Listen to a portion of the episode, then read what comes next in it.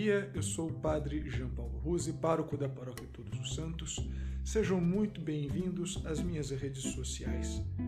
Quero te pedir o favor de curtir a nossa página no Facebook e também no Instagram, que você vai encontrar como Paróquia Todos os Santos Imbu. Também para assinar o meu canal no YouTube, é Padre Jean Paulo Ruse, o meu podcast Contra Mundo. Hoje é quarta-feira da quarta semana da Páscoa. E a liturgia nos propõe a meditação sobre a natureza mesma da igreja.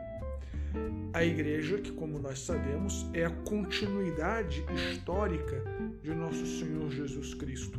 É a missão de Cristo que se prolonga pela história até a consumação dos tempos. E como Jesus mesmo indica no Evangelho de hoje, a sua missão, o propósito da sua encarnação, da sua morte, paixão, da sua ressurreição, é a salvação das almas. Cristo veio para nos salvar e não para nos julgar.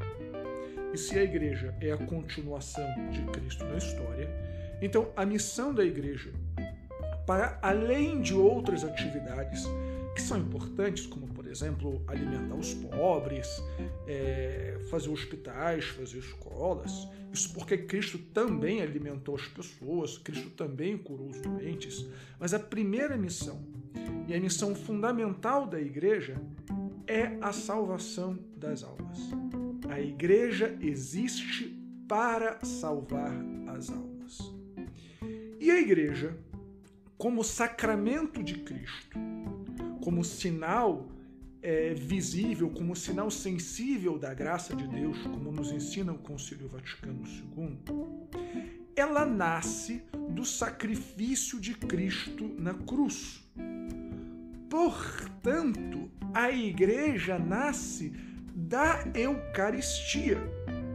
Como nós vimos na primeira leitura de hoje, a Assembleia é reunida na Eucaristia, na liturgia, para ouvir a palavra tem o seu mandato missionário de ir por todo o mundo, anunciar o Evangelho e batizar as criaturas em nome do Pai e do Filho e do Espírito Santo, concretizada em ato por uma própria inspiração, por uma própria monção do Espírito.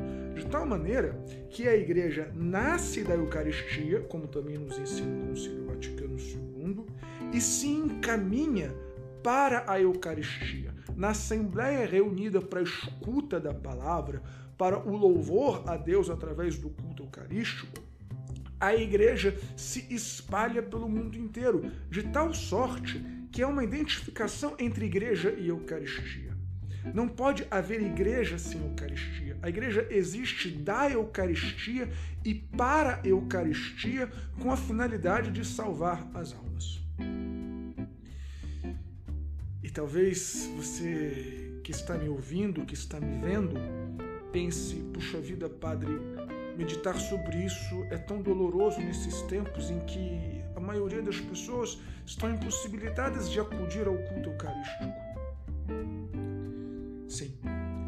E talvez justamente por causa disso nós precisamos meditar ainda mais na centralidade da Eucaristia da nossa vida intensificar o nosso amor pela Eucaristia, a nossa sede eucarística, que é sede de Deus. É fato que o culto eucarístico não está sendo é, suprimido. Nós estamos oferecendo o culto eucarístico todos os dias, ainda que sem a participação dos fiéis. Mas, de certa maneira, é como se a igreja estivesse nestes tempos, que são tempos limitados, que certamente vão passar, mas amputada é, do seu elemento central. A igreja como que está com seu coração chagado, porque a maioria das pessoas não podem acudir à Eucaristia. E talvez Deus nos esteja permitindo viver esta longa Sexta-feira Santa para que aprendamos a amar e colocar a Eucaristia como centro das nossas vidas. Um antigo adágio da igreja que diz: Sine Domenica não possumus. Ou seja, sem o domingo, o dia do Senhor, o dia por excelência do culto eucarístico, nós não podemos viver.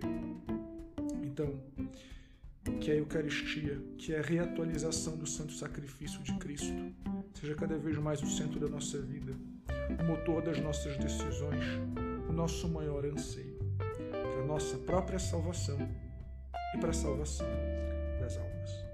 Deus te abençoe, tenha um excelente dia e salve Maria.